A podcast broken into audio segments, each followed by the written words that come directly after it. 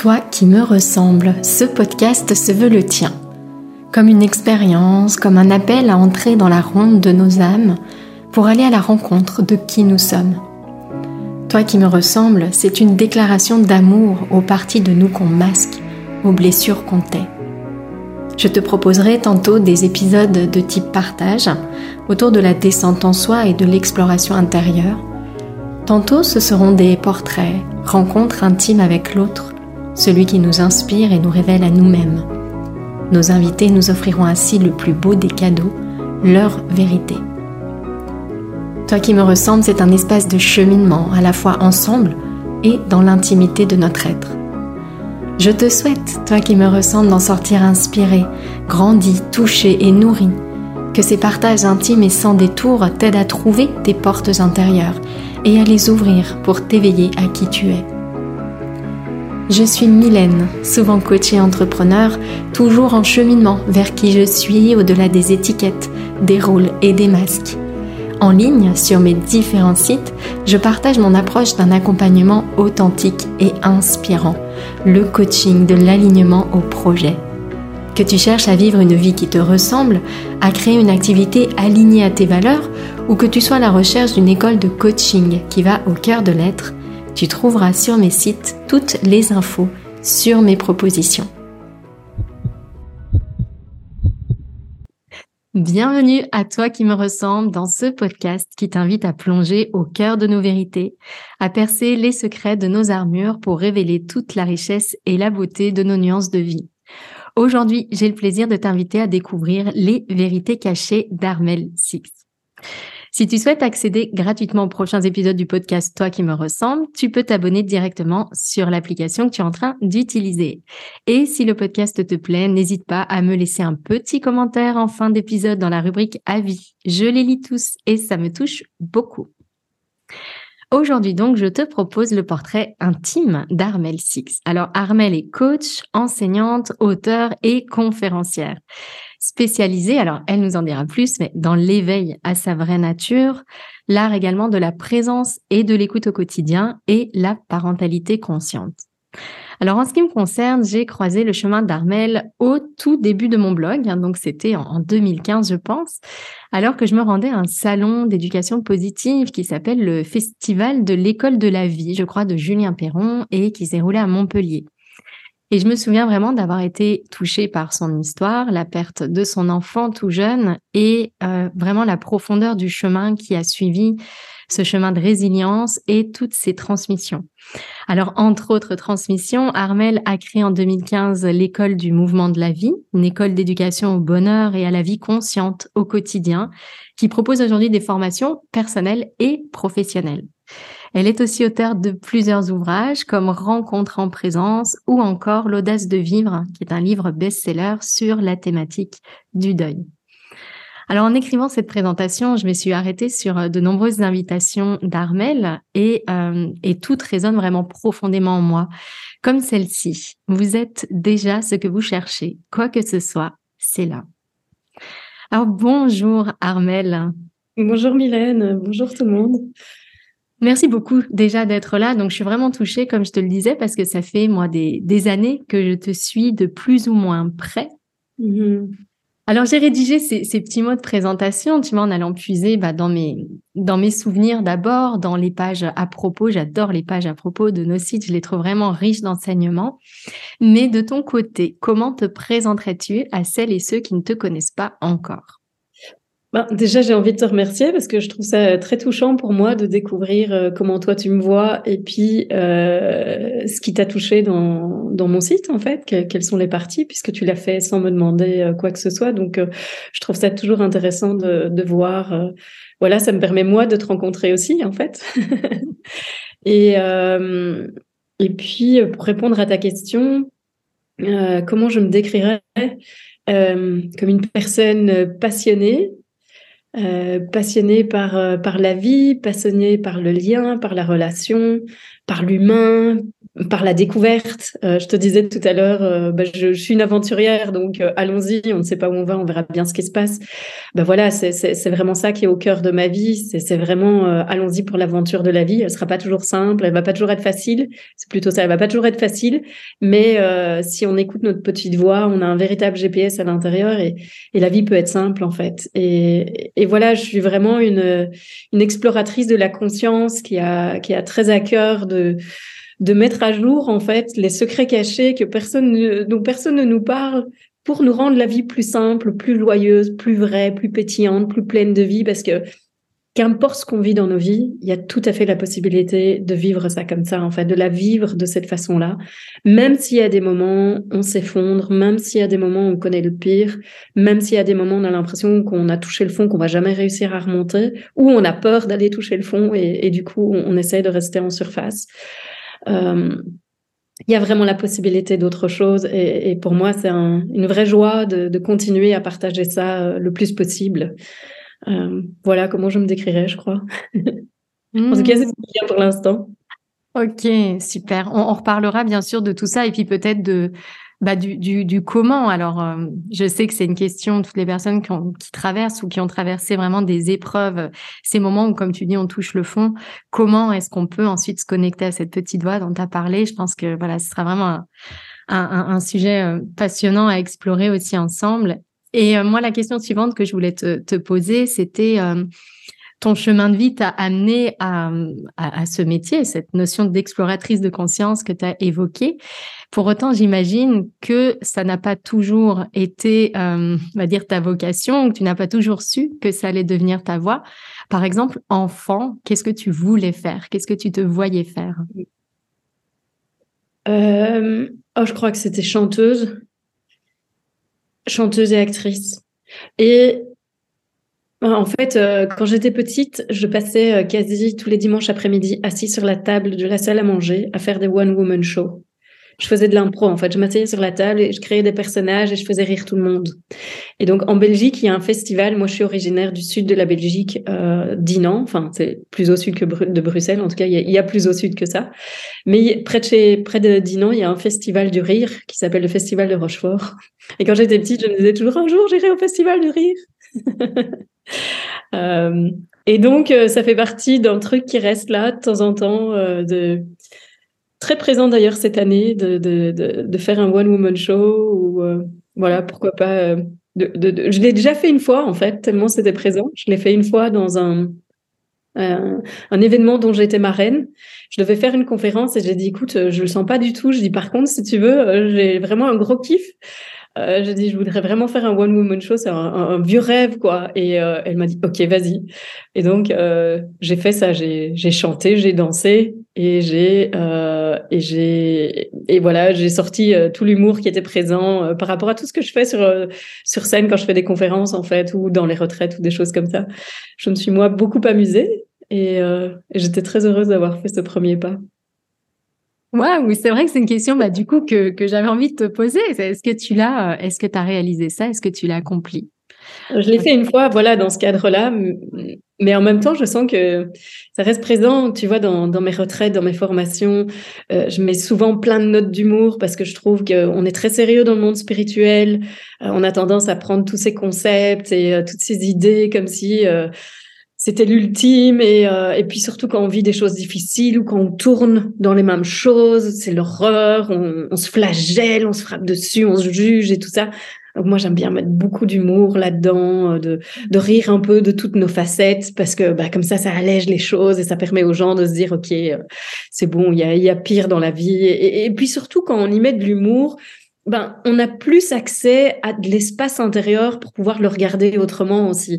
Le rire est vraiment quelque chose, parfois ça peut être une façon de cacher la souffrance, mais parfois ça peut être une façon aussi de lâcher un peu la pression qu'on se met pour accéder justement à ce qui est présent et pouvoir le vivre dans un espace plus, euh, plus vaste en fait, et pas en étant collé à la souffrance. Et du coup, à cet endroit-là, on peut pas y aller. De toute façon, c'est beaucoup trop douloureux. Donc, euh, c'est vraiment quelque chose que j'utilise beaucoup et Et en général, euh, quand je fais mes petits stand-up comme ça dans mes, dans mes formations, mes retraites, les gens, ils adorent parce qu'évidemment, ils se reconnaissent tous. Et puis, c'est un magnifique enseignement, en fait, euh, de le faire au travers du rire.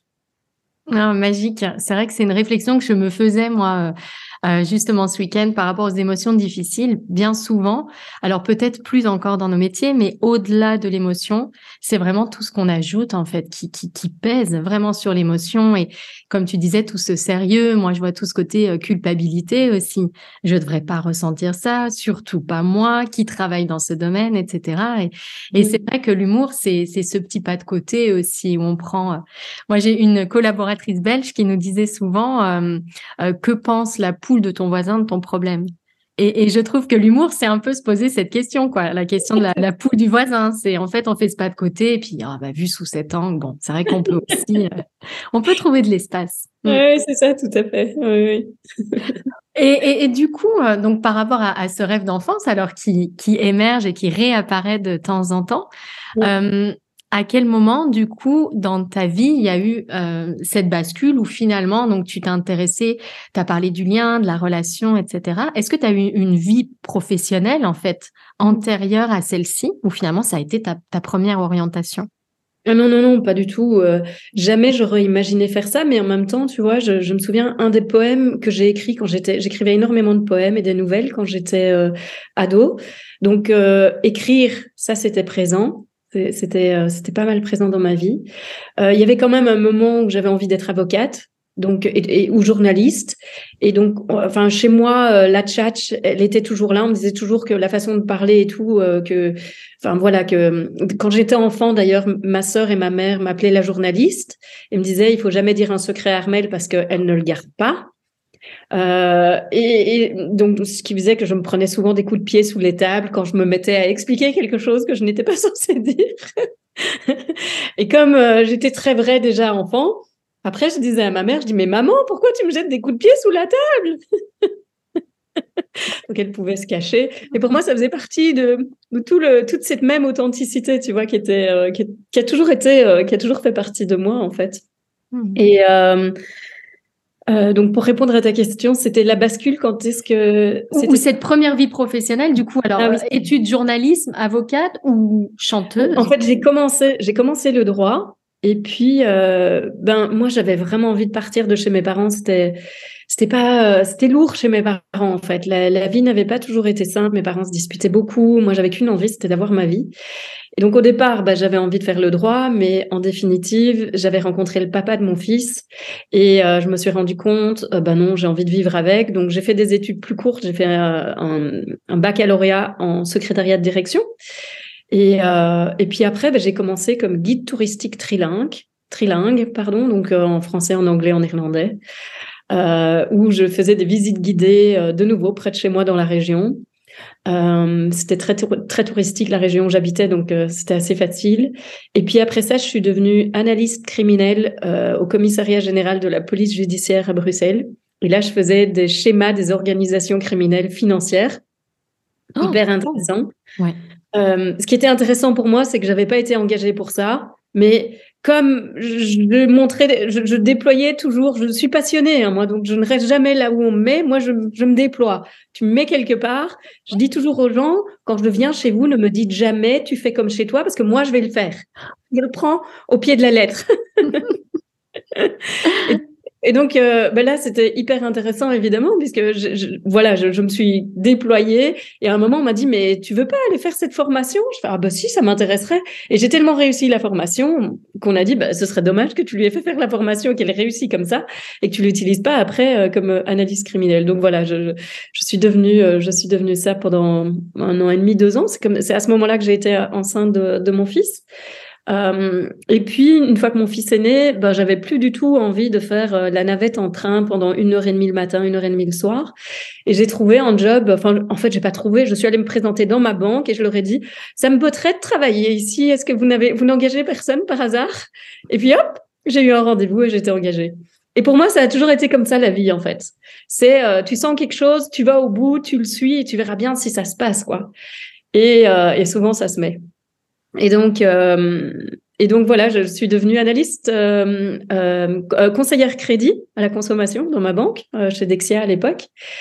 et et puis et puis c'est oui c'est à ce moment-là que j'ai eu vraiment la, la, grosse bascule de ma vie puisque là c'est mon fils est décédé comme tu le disais donc j'avais un fils de 13 mois qui est qui est décédé en, en 5 jours euh, de ce qu'on a euh, après recherche euh, déduit que c'était une méningite fulgurante, mais en fait ils n'ont ils n'ont pas vraiment trouvé ce qu'il avait. Et donc, et donc voilà, ça s'est passé hyper brutalement. Il était en pleine forme. Le jour même, on allait encore se promener le long de, de la rivière avec lui. il découvrait ses premiers caca caca qui étaient des cailloux qu'il mettait dans sa bouche avec plaisir. Et, et on avait passé une balade absolument fabuleuse tous les trois avec son papa. Et puis, euh, et puis voilà, le drame, euh, le drame a tout arrêté. Et, euh, et autre expérience de vie alors. Mmh.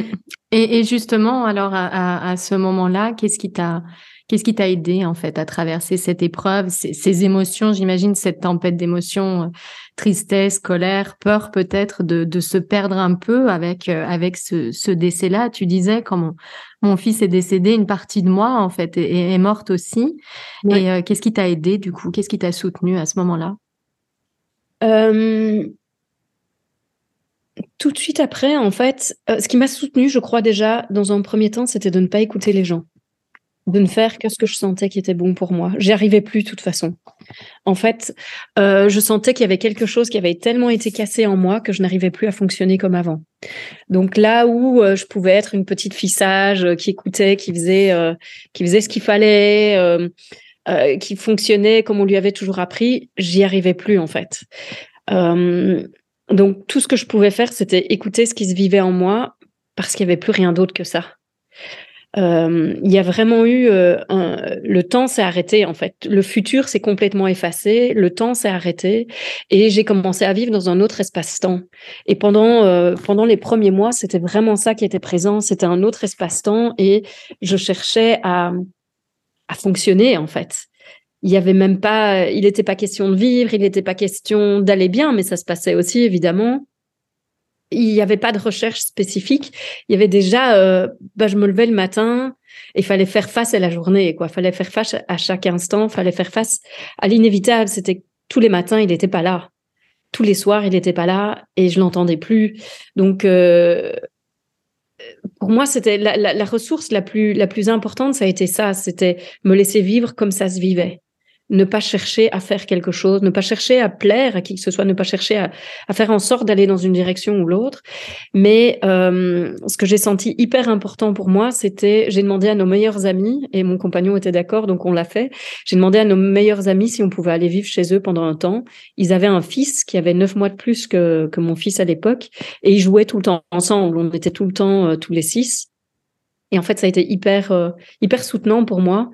Euh, de passer ce temps avec euh, avec ce petit bonhomme, mais aussi avec nos meilleurs amis, d'avoir euh, toujours cette présence. Du coup, bah, c'est vrai qu'il y avait des moments des moments profonds qu'on passait ensemble, des moments de partage. Il y avait toujours quelqu'un à qui je pouvais parler, des, des, moments tristes aussi, des moments où je pouvais pleurer ou m'effondrer, des moments de rire. Euh, des moments euh, complètement glauques. Enfin voilà la vie quoi en fait. Et je sentais que ce qui était important pour moi c'était ça. J'avais besoin de continuer à sentir la vie parce que c'était trop difficile de faire face à à autant de vie d'un coup et à cette mort si soudaine à laquelle je n'étais absolument pas préparée. Personne ne peut l'être évidemment, mais c'était comme ça que moi je le vivais en tout cas. D'accord. Et donc, à ce moment-là, alors, tu vois, moi, j'essaie de, comprendre. C'est vrai que j'ai pas traversé euh, ce type mmh. d'épreuve, mais j'accompagne beaucoup de personnes qui ont, qui ont traversé cette épreuve. Quand tu disais ne pas écouter les gens, est-ce que tu as eu le, sentiment qu'on on, invitait trop à essayer de transformer tout de suite euh, justement la, tristesse, la colère, toutes ces émotions-là, plutôt que les écouter, d'accepter aussi de ralentir le rythme pour être avec elles. Est-ce que c'est un peu ce que tu entendais par là? Ben, c'est surtout que ben, mes parents voulaient que je leur parle, euh, ma sœur voulait, enfin mes proches voulaient que je leur parle, ils étaient là pour moi, et ils voulaient que, ils voulaient être là pour moi. Mais, mais moi, être là pour moi, c'était faire ce que j'ai fait. Et c'était pas nécessairement passer du temps avec eux, c'est pas, pas nécessairement vivre ce que, comme eux voulaient euh, le vivre, en fait. Euh, pour moi, être là pour moi, c'était être là avec mes amis, c'était vivre c'était sentir euh, cette vie qui était présente, c'était être avec ce petit bout aussi, c'était être dans la continuité de quelque chose et en même temps dans l'absence de la chose, enfin de, de, de, l'essentiel en fait de mon fils. Et, c'était la façon dont j'ai senti euh, la traverser dans un premier temps, en tout cas. Euh, et, et j'ai fait, ben voilà, j'ai fait mes tests, j'ai fait aussi par essai-erreur, je ne savais pas où j'allais. Euh, j'ai aussi rapidement, en fait, deux mois plus tard, j'ai commencé à entendre une petite voix euh, qui m'a dit trois choses, qui m'a dit euh, euh, cette vie-là n'est pas la tienne, il y a une autre vie pour toi que tu ne vis pas encore. Et puis un peu plus tard, j'ai entendu euh, il y a une femme qui sommeille en toi, qui ne demande qu'à émerger. Je ne savais pas ce que ça voulait dire, euh, puisque je n'étais pas du tout dans une démarche à, cette époque-là. Et la troisième chose que j'ai entendue, mais ça c'était euh, probablement trois semaines, un mois plus tard, c'était si tu restes, tu vas mourir. Et ça par contre j'ai compris. Et je comprenais surtout d'où ça venait parce que je voyais bien mon compagnon à l'époque, le papa de mon fils, lui, il se laissait vraiment aller dans le deuil, il se laissait vraiment aller dans la tristesse et, et il, il s'effondrait là-dedans. Il ne voulait voir personne, il ne voulait pas retravailler. Moi, je sentais que j'avais besoin de vivre. En fait, moi, j'avais une urgence de vivre. Ma façon à moi de faire le deuil, c'était de suivre cette urgence de vivre, en fait. J'avais besoin de sentir la vie, euh, du fait d'être si brutalement face à la mort. Mm. Et, euh, et donc, euh, ça a été mon chemin. Ça n'a pas du tout été celui de, de son papa. Euh, et, et, donc, trois mois plus tard, ben, j'ai quitté la relation, ce qui n'a pas été facile parce que vu les circonstances, je me disais, mais enfin, comment je peux lui faire vivre ça en plus? Mais je sentais que c'était une question de vie ou de mort pour moi. Et, euh, et puis voilà, il y a toute une autre vie qui a commencé, qui s'est mise en place, que j'aurais jamais imaginé. Euh, et ça s'est pas mis en place tout de suite. Il y, a, il, y a, il y a des petits pas, il y a des rencontres, il y a, un, premier livre de développement personnel, il y en a un deuxième, puis il y a un premier stage, et puis il y en a un deuxième, et puis et, puis une, nouvelle vie. Enfin voilà. Et puis après, je deviens thérapeute, et puis euh, ah oui, ça j'ai pas dit aussi. Enfin voilà, je deviens thérapeute et, et ça c'est un nouveau monde. Là, je découvre que en fait, une des façons de sortir de la souffrance, c'est commencer à donner. Le fait de donner, bah, ça fait que je ne suis plus tournée uniquement sur moi-même et je ne suis plus en train de regarder en permanence ce qui fait mal chez moi. Je commence à être disponible aussi pour, euh, pour les autres, pour autre chose et ça commence à créer aussi de l'espace. Et pendant un temps, c'est magnifique c'est vraiment magnifique d'être là-dedans. Je me réjouis. À l'époque, je fais de la réflexologie euh, plantaire, palmaire et crânienne et, et de la médecine chinoise. Et, et, et c'est génial euh, d'associer tout ça et de recevoir les gens. Et puis, il y a un moment où je sens que, ben non, là, j'ai besoin d'être là pour moi. Donc, je prends mon sac à dos et, je pars au Québec. Et, là, je pars vivre un an au Québec. Et ça a été vraiment ce chemin-là, en fait suivre ces élans, écouter cette petite voix dans les moindres choses, pas juste les grands, les grandes étapes de la vie, mais vraiment dans, dans ce rythme, dans, dans les temps, dans, dans les temps, les différents temps de ma vie, euh, dans mon rapport au temps aussi qui, qui n'est plus pareil, dans mes envies. Euh, J'étais très timide et je détestais voyager avant. Et là, euh, je fais un métier, je change de, boulot après avoir quitté le papa de mon fils et je deviens euh, déléguée médicale, représentante pharmaceutique, je pense vous dites en France. Et là, euh, ma mère a dit mais comment tu peux faire ça? C'est pas possible. Je, je, ne te reconnais pas. Non, ben je ne me reconnais pas non plus. Mais qu'est-ce que je m'éclate et j'adore ça. Et puis je commence à voyager tout le temps. Je, ma sœur habite Paris, je vais tout le temps là-bas. Euh, puis je pars euh, avec un ami euh, dans le sud de la France, etc. Et il y a toute une nouvelle vie qui commence, un monde qui s'ouvre en fait. Et pour moi, c'est tout ça le, le changement qui est en train de se passer. Hmm. Et alors, il y a, y a, plusieurs choses que je, sur lesquelles j'avais envie de, de, rebondir, mais peut-être simplement pour, euh, on pourrait dire, terminer sur cette partie-là, euh, dans les leçons justement que tu as prises et peut-être leçons, euh, leçons apprentissage ou euh, tu as parlé de donner aux autres, tu as parlé vraiment de, de prendre le temps de s'écouter, d'écouter ses élans, d'écouter sa voix. Est-ce qu'il y a, a d'autres choses pour toi vraiment que tu as appris à faire suite à cette épreuve, grâce à cette épreuve? Mmh, Je me suis complètement abandonnée euh, à la vie, mais aussi aux émotions. Je me suis laissée traverser par la tristesse aussi souvent qu'elle venait. Euh, je l'ai chanté beaucoup. J'ai beaucoup, beaucoup chanté ma tristesse. Euh, je pouvais, euh, ma voiture, c'était mon cocon, c'était l'endroit où voilà, de nouveau, je suivais mes élans. Parfois, je sentais, il fallait que je prenne ma voiture et je prenais ma voiture, je mettais la musique à fond et je chantais tout ce qui était présent, en fait, où je pleurais euh, toutes les larmes de mon corps et, et, c'était, euh, pour moi, c'était quelque chose euh, d'important de, de, de, mettre ça aussi en voix. Pas parce que j'étais dans la thérapie et que je me disais que ça allait me faire du bien, parce que simplement je suivais le mouvement qui était là. Je ne connaissais pas tout ça à l'époque. Euh, bien sûr, je me suis aussi, euh, il y a eu des, il y a eu des temps où je me suis fait accompagner par euh, certaines personnes. Ça me faisait du bien sur les moments, mais ça ne résolvait jamais l'essence même de ce qui était, ce qui était la souffrance du deuil. Et je, je crois que le deuil, c'est un nouveau chemin de vie, en fait. C'est vraiment quelque chose qui nous travaille et nous transforme de l'intérieur. et si on se laisse être transformé par tout ce qui est en train de se vivre et, qu'on rencontre tout ça, pour moi, il y a vraiment quelque chose de l'ordre de la renaissance qui peut se passer. Et, c'est ça aussi qui s'est passé pour moi. C'était une renaissance permanente. En fait, je, découvrais la vie comme je l'avais jamais découverte. Je me rencontrais moi comme je me pressentais, mais je ne me connaissais pas. Euh, et, finalement, c'était c'était absolument magique de vivre de, vivre tout ça. J'avais euh, j'avais parfois euh, honte de dire ça, mais j'avais le sentiment que la vie m'avait donné une deuxième chance, en fait, de tout recommencer et de faire tout autrement. Et, euh, et, pour autant, c'est pas pour pas pour ça que c'était facile tous les jours. Euh, euh, il y avait vraiment la culpabilité restée présente pendant très très longtemps, pas, tous les jours évidemment, mais c'était quelque chose qui revenait régulièrement. La tristesse aussi. donc pour moi vraiment m'abandonner aux émotions, c'était quelque chose de nouveau parce que je je pouvais être une petite fille euh, très sensible, mais je ravalais tout en fait. Je somatisais énormément quand j'étais jeune, euh, petite ou ado, et euh, je retenais beaucoup ce que je ressentais, que ce soit la tristesse ou la colère. Et là, bah là, je me laissais l'exprimer en fait. Je la vivais. Et ça, c'était pour moi, ça a été une vraie transformation. Hmm. Et, et, justement, qu'est-ce qui te fait aujourd'hui profondément vibrer? Tellement de choses, j'ai l'impression. La nature, déjà. Mm. Euh, mais oui, vraiment beaucoup de choses. Euh, les discussions profondes entre amis, la sincérité, euh, l'authenticité, et, c'est pour ça que la nature me touche en fait, parce que la nature c'est un miroir, euh, c'est un miroir pur quoi. C'est c'est tout ça en fait. C'est vraiment cette, cette authenticité, c'est c'est direct. On est en pleine nature, on est avec soi quoi, et on est dans on est dans ce, cette nudité là.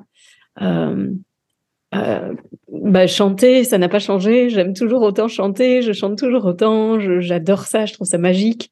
J'adore danser. Euh, je, j'adore vivre en fait. Euh, oui, vraiment, euh, je trouve que la vie est, une découverte en permanence, une belle exploration. Euh, ben, j'aime beaucoup, j'aime beaucoup l'aventure, j'aime l'exploration que je vis aussi au quotidien, au travers de, toujours me découvrir. et, j'aime, j'aime aussi la rencontre, la rencontre des autres aussi, de, qu'est-ce qui se vit. De, tout ce que ça peut générer aussi, de, cette découverte de l'autre aussi. Et, je crois véritablement que, oui, le plus essentiel euh, pour moi, c'est c'est la pureté de, de, de, de ce qu'on peut toucher euh, au cœur de soi-même, en fait. C'est c'est une découverte qui n'a pas de mots, et c'est une découverte qui n'a pas de prix, et c'est une découverte qui change à tout jamais notre vie. Mmh. c'est quelque chose que, voilà, dans lequel je me pose très, très, très, très régulièrement. Et, justement, alors ce, dernier moment où, où tu as senti cette vibration-là de, tout ce que tu évoques, c'était quand? C'était aujourd'hui, c'était hier, c'est une promenade, c'est un moment de chant, c'est une pratique dans le silence, c'est quoi? Mmh, bah, C'était ce matin encore parce que j'ai donné une session de Movement of Life et... Euh, et Movement of Life, c'est vraiment une pratique, euh, bah voilà, d'éveil de conscience, mais une pratique qui invite vraiment à se mettre à l'écoute du mouvement et à revenir à soi et, et dans, euh, dans l'écoute de ce mouvement, dans, dans le laisser faire, dans l'abandon à ça, c'est juste, euh, c'est juste incroyable de goûter euh, à tout l'univers, en fait, de, de, de goûter à, à, soi dans le sans forme, de goûter à soi dans, dans la plus grande ouais, pureté de ce qui est dans notre essence, quoi. Et justement, quelques, quelques mots sur ce mouvement. Alors, c'est mouvement de la vie, c'est ça que tu as traduit du coup en... Movement of life. Mmh. Et c'est alors, est-ce que c'est inspiré alors de la de la pleine conscience justement dans le mouvement, comme on peut l'avoir avec Tish Nathan dans la méditation en marche, par exemple? Je ne sais pas du tout ce que fait Tish Nathan et mmh. je n'ai jamais pratiqué la pleine conscience pour ainsi dire, mais la pleine conscience c'est ma vie de toute façon. Euh, mais c'est juste, c'est inspiré de, ça m'est venu en fait. C'est quelque chose que moi j'ai reçu alors que j'étais, je vivais dans une communauté spirituelle aux États-Unis et je sentais que j'avais envie de danser. Et en dansant, mon corps s'est mis à bouger tout seul. Et donc je me suis mise à explorer ça. Tiens, c'est quoi ce mouvement qui se fait tout seul? Comment comment ça se fait que mon corps se met à bouger tout seul? Il n'y a pas de pensée, il n'y a pas d'envie et subitement et puis il tient tout seul aussi et il arrête de bouger et il est dans une position bizarre et moi je ne fais rien et ça et ça tient tout seul et donc, dans l'exploration de ça, ben voilà, j'ai développé et, et, puis facilité et puis formé des gens à faciliter euh, cette, cette, euh, cette, pratique que je nomme vraiment d'éveil de conscience parce que moi, euh, au, tout départ, c'était très très lent et ça m'amenait dans, dans ce qu'on appelle des samadhis très profonds, donc des, des méditations tellement profondes où il y a une disparition de la conscience du corps, où on devient la conscience en fait. Et c'est, vraiment quelque chose de magnifique à vivre, de, de, de goûter justement au fait que ce corps ben, bouge tout seul. En fait, on est vécu par la vie, c'est pas nous qui vivons la vie. Mais tant qu'on est dans le mental et dans cette volonté de faire en sorte que la vie se passe d'une certaine façon, on a l'impression que c'est nous qui vivons la vie. Euh, et, et, quand on peut goûter à quelque chose de plus grand que ça, et qu'on peut goûter au fait que, ben non, en fait, je suis mue par cette vie, ma pensée vient de la vie, euh, mon, souffle vient de la vie, mon corps, c'est pas moi qui fais, c'est pas moi qui fais tout ça, il fonctionne tout seul, c'est pas moi qui régis tout ça. Et quelque chose de plus grand que je ne peux pas nommer, qui régit tout ça. Et quand on commence à goûter justement à ça, ben c'est là où on peut commencer à s'abandonner de plus en plus à la vie et faire confiance. Parce que c'est pas une confiance aveugle, c'est qu'on a goûté à ce qu'on était de plus grand et du coup on peut commencer à se laisser aller là-dedans parce qu'on sait que c'est, on sait que c'est nous, on sait que c'est là et on sait que ça existe. Euh, et donc voilà, cette danse ramène vraiment à cette écoute-là en fait du mmh. mouvement naturel. Alors justement, euh, on a parlé beaucoup de bah, ce moment difficile de ta vie et puis euh, et puis cette euh, cette renaissance, cette seconde chance dont tu parlais qui a émergé à ce moment-là. Et à présent, si tu devais évoquer le, le moment le plus magique de ta vie, ce serait quoi? L'impression d'en avoir eu tellement parce que honnêtement, j'ai l'impression d'avoir eu 25 000 vies en, en 20 ans c'est juste incroyable. Euh, je sais pas si je pourrais en nommer un, mais il y en a un. J'ai eu une image qui m'est venue quand tu euh, euh, quand tu m'as posé la question. C'est euh, je rencontre mon ami, enfin qui est devenu mon ami Robert Emery, avec qui j'ai écrit le livre Le bonheur quoi qu'il arrive. C'est notre deuxième rencontre. Il m'a invité chez lui dans le sud de la France. Je prends mon avion de Marseille pour revenir à Bruxelles et euh, je monte dans l'avion et puis il y a un moment dans l'avion où là, je sens que la vie pourrait complètement s'arrêter, que tout pourrait s'arrêter là, que je suis complètement comblée. Il y a, y a rien qui pourrait être différent. Il n'y a pas un moment de plus qui est nécessaire. Si tout s'arrêtait dans cet instant-là, tout est parfait. Et du coup, la, chose la plus folle que tu as faite sur un coup de tête, alors, tu en as évoqué plusieurs, euh, je ne sais pas si tu vas parler de cette communauté spirituelle ou du moment où tu es parti au Québec, mais euh, voilà, qu'est-ce qui pour toi est vraiment cette chose la plus folle? Plus folle.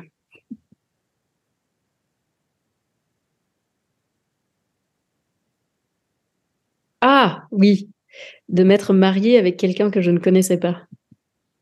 Ah oui. ah oui. Dans le cadre de la, communauté spirituelle, tout était basé euh, sur un cours en miracle. Et un cours en miracle est un enseignement qui est basé vraiment sur la relation, sur la non-dualité, mais aussi sur la relation consciente. Et euh, donc, dans, dans, la, dans la communauté, ils utilisaient les relations comme moyen d'éveil à sa vraie nature. Et pendant une danse, justement, un jour, j'ai eu une vision j'ai vu un, anneau, euh, un anneau tatoué sur, euh, sur mon doigt. J'ai une vision d'une personne de la communauté euh, que j'avais encore jamais rencontré, mais qui allait venir prochainement. Donc, j'avais déjà vu une photo qui allait venir prochainement dans le centre où j'étais. Il était dans un autre centre. Et j'ai une vision et je vois ça. Et, je fais, oh non, non, non, parce que je connaissais les histoires, je savais qu'il y avait des gens qui avaient eu ça. Et je fais, non, non, c'est pas possible. Donc, je ne dis rien à personne. Et puis, j'ai un ami euh, qui vient vers moi qui me dit, Armel, j'ai une vision que peut-être que j'allais que j'allais te marier. Et puis, je le regarde et je fais, ah ben non, non, non, ça je crois pas. Et lui, il croyait qu'il devait m'épouser. Et je disais, ah non, non, ça je crois pas, non, non.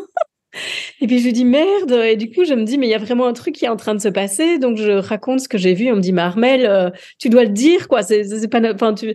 Et en fait, c'est juste fou. Du coup, j'appelle euh, l'enseignant principal et je lui explique ce que j'ai vu. Il fait, mais oui, Armel, évidemment, toi avec Eric, mais c'est clair, vous êtes complètement complémentaires, quoi. Et puis du coup, il dit, Eric, viens au téléphone. Et puis hop, et directement, j'ai mon futur mari au téléphone et ils sentent tous le truc. Ils se disent tous, ouais, c'est carrément génial. Oui, oui, oui. C'est, on sent que c'est, c'est guidé, que c'est vrai, que ça doit se passer. Et voilà. Et, et, du coup, ça se passe, quoi. 15 jours plus tard, on est mariés et, et l'aventure commence. et ça a été, ça a été un chemin absolument épique. Et en même temps, ça m'a montré que L'amour, ça se construit. C'est pas quelque chose. On croit toujours il y a une bonne personne et un jour je vais rencontrer la bonne personne. Euh, moi, je crois pas en ça en fait. Je crois que tu peux choisir de tomber amoureux à n'importe quel moment. C'est pas quelque chose qui se fait. Euh, j'ai l'impression parfois que la chimie, si, tu vois tout ce qu'on peut vivre chimiquement et tout, c'est aussi toutes nos névroses qui se présentent en fait et que et que ben en fait on peut vraiment construire ça, on peut le créer, on peut le choisir et on peut vivre euh, quelque chose de très très profond.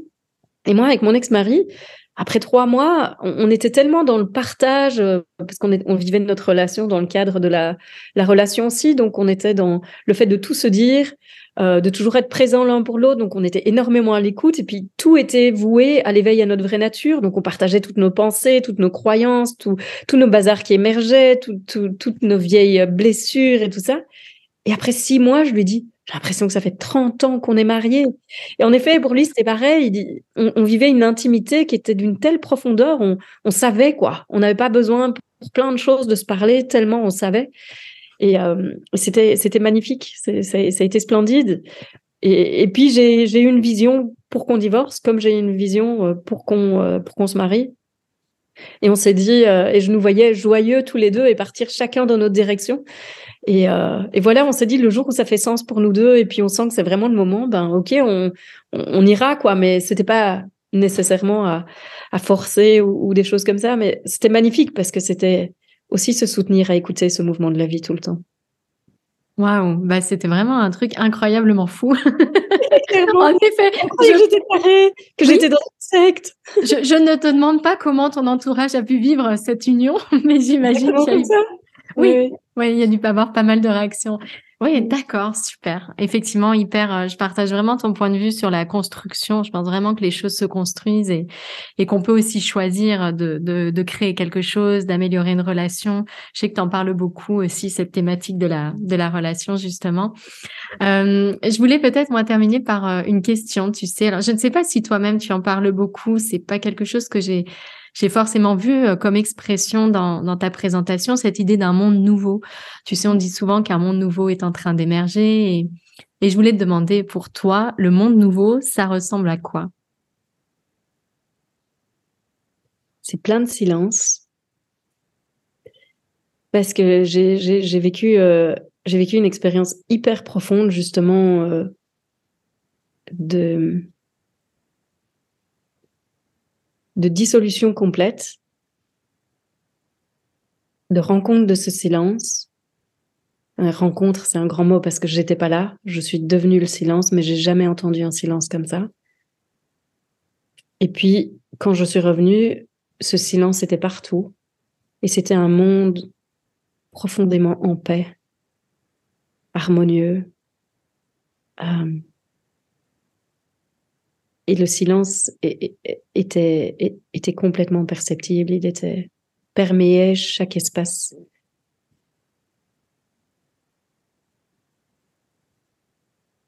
Et je suis convaincue que d'abord, euh, je pense qu'il y a un grand éveil de conscience qui se vit euh, de façon globale. Et je suis convaincue que plus chacun de nous revient à ce silence et, plus ce monde va se créer. Je ne crois pas qu'il faut, il faille courir à gauche et à droite pour essayer de changer le monde. Je crois qu'il faille, il faut vraiment rentrer à l'intérieur le plus profondément possible pour laisser émerger ce silence. Et le monde, il va venir naturellement, en fait. Parce que de toute façon, le monde, c'est le reflet de nous. Donc, tel qu'on voit le monde, tel qu'on se voit à l'intérieur. Tel qu'on est et qu'on ne veut pas voir.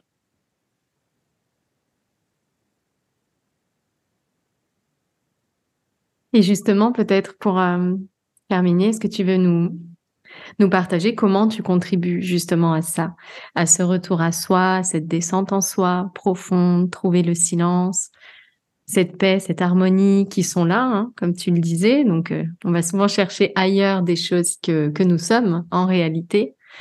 Et, donc, comment est-ce que toi, tu contribues à ça? Je sais que tu as beaucoup de propositions. Donc, est-ce que tu peux nous, bah, nous partager un petit peu comment, comment tout ça prend forme pour toi, pour contribuer à, ce monde nouveau, à ce monde de silence mmh. bah, Tout vient vraiment, euh, pour moi, c'est l'inspiration du moment, en fait. Je, n'ai pas de plan, je n'ai pas de projet.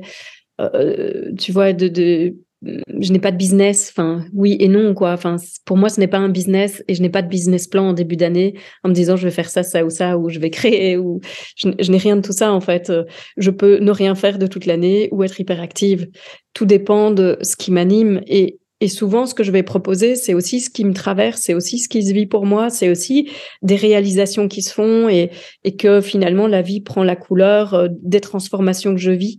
Je me vois, je vois a, posteriori euh, que je suis souvent comme une éclaireuse, je, passe devant, je vis euh, les transformations, euh, les challenges, les difficultés, tout ce que je dois rencontrer intérieurement, et puis après je le diffuse et, et, je le propose et, et, je vois combien ça match aussi très souvent ce qui est nécessaire dans le monde. Donc oui, je fais des propositions, ben, des retraites spirituelles pour, euh, ça peut être revenir au silence, euh, ça peut être euh, l'ouverture du cœur, ça peut être la rencontre de ce qu'on est en essence, ça peut être qui suis-je tout simplement, ça peut être des choses très au cœur de l'être directement, mais ça peut être aussi quelque chose de très intégré dans la matière et dans notre forme. Pour l'instant, j'ai par exemple euh, dans, dans 15 jours un week-end qui va s'appeler qui s'appelle euh, euh, réveiller sa sexy c'est un week-end pour femmes et c'est aussi parce que je vois que dans mes retraites ou formations, je vois que l'énergie sexuelle, elle est souvent bloquée, elle est souvent retenue, elle est, elle est pas vivante.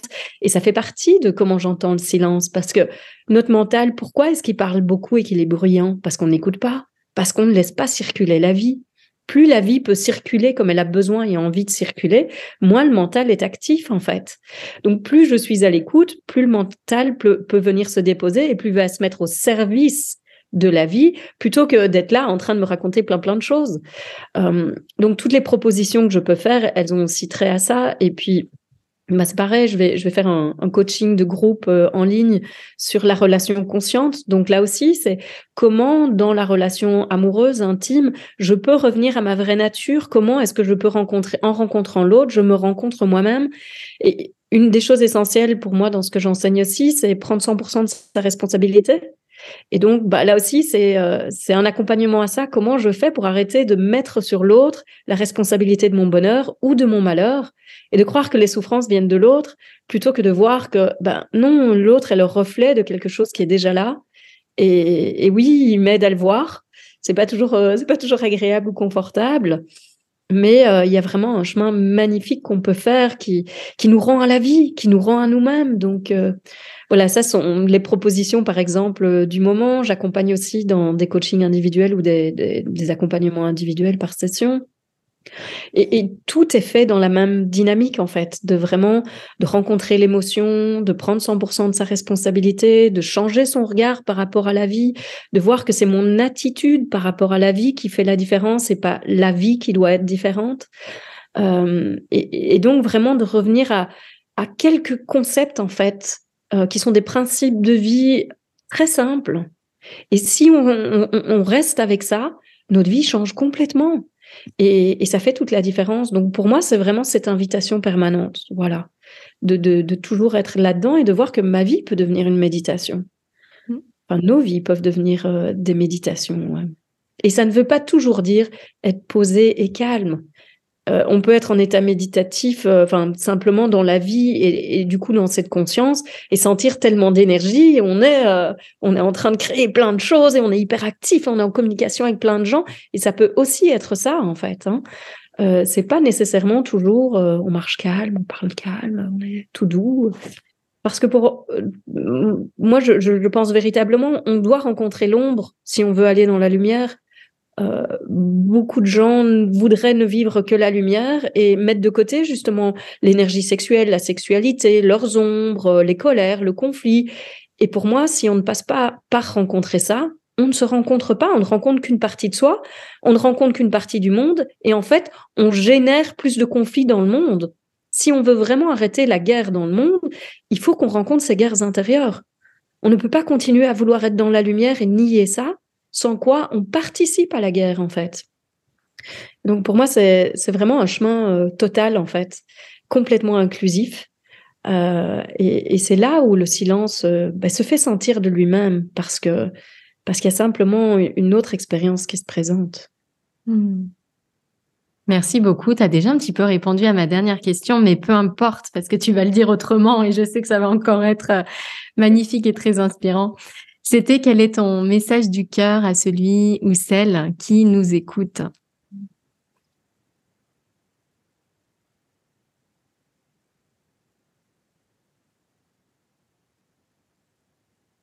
Ben, j'ai vraiment envie de, de dire qu'on n'a qu'une vie. Elle est hyper précieuse. Et on peut faire la différence à chaque instant. Chaque personne qu'on rencontre, chaque moment, c'est l'occasion de tout changer, c'est l'occasion de, rendre la vie, la journée, le moment de quelqu'un complètement différent par qui on est. On croit qu'on n'a pas la possibilité de changer le monde, mais changer le monde, ça commence par être soi à chaque instant et faire une différence à chaque instant dans les plus petits gestes du quotidien. C'est pas euh, faire des manifestations, ça peut si, si ça vous anime, mais c'est pas ça nécessairement qui va changer. Enfin, moi, je pense c'est pas ça qui va changer le monde tout court. Euh, je crois que c'est vraiment dans nos attitudes et dans la sincérité de notre cœur, dans sa vulnérabilité, euh, dans oser, voyez, oser se montrer. Euh, pour moi, c'est vraiment ça qui va faire que vous allez sentir que la vie est pleinement vécue et que, oui, quelque chose d'essentiel aussi, que surtout donner tout ce que vous avez envie de donner et aimer comme vous avez envie d'aimer et jamais vous regretterez quoi que ce soit. Et je, suis sûre que si vous ne faites que ça, à la fin de votre vie, vous ne vous direz pas zut, j'aurais dû faire ça. Et je vous la souhaite vraiment riche, entière, pleine de vous, pleine de rire euh, et de, merveilleux moments de partage, parce que je crois qu'une vie sans partage, euh, ça manque de quelque chose. Ah, bah merci beaucoup. Armel, pense magnifique message. C'est très très beau, ouais, très inspirant. Merci beaucoup pour euh, pour ta présence et voilà pour cette générosité dans tous tes partages, toutes tes transmissions. Euh. Ça m'a beaucoup touchée. Je sais que ça touche aussi beaucoup euh, toutes celles et ceux qui qui nous écoutent. Merci à toi et merci pour tes belles questions et d'avoir de m'avoir invité. Je suis vraiment ravie, oui, d'avoir d'avoir eu l'opportunité de partager de cette façon. Merci encore. Belle journée à, vous qui nous ressemblez, qui nous écoutez avec attention. À très bientôt. Si tu entends ce message, c'est que tu as écouté l'épisode jusqu'au bout. Et pour cela, je te dis un grand merci. J'espère que cet épisode t'a inspiré, touché, nourri. Si c'est le cas, n'hésite pas à partager ce podcast autour de toi avec le hashtag Toi qui me ressemble. Et si tu souhaites écouter d'autres épisodes inspirants, tu peux t'abonner directement au podcast sur la plateforme que tu utilises. À très bientôt dans un prochain épisode, toi qui me ressembles.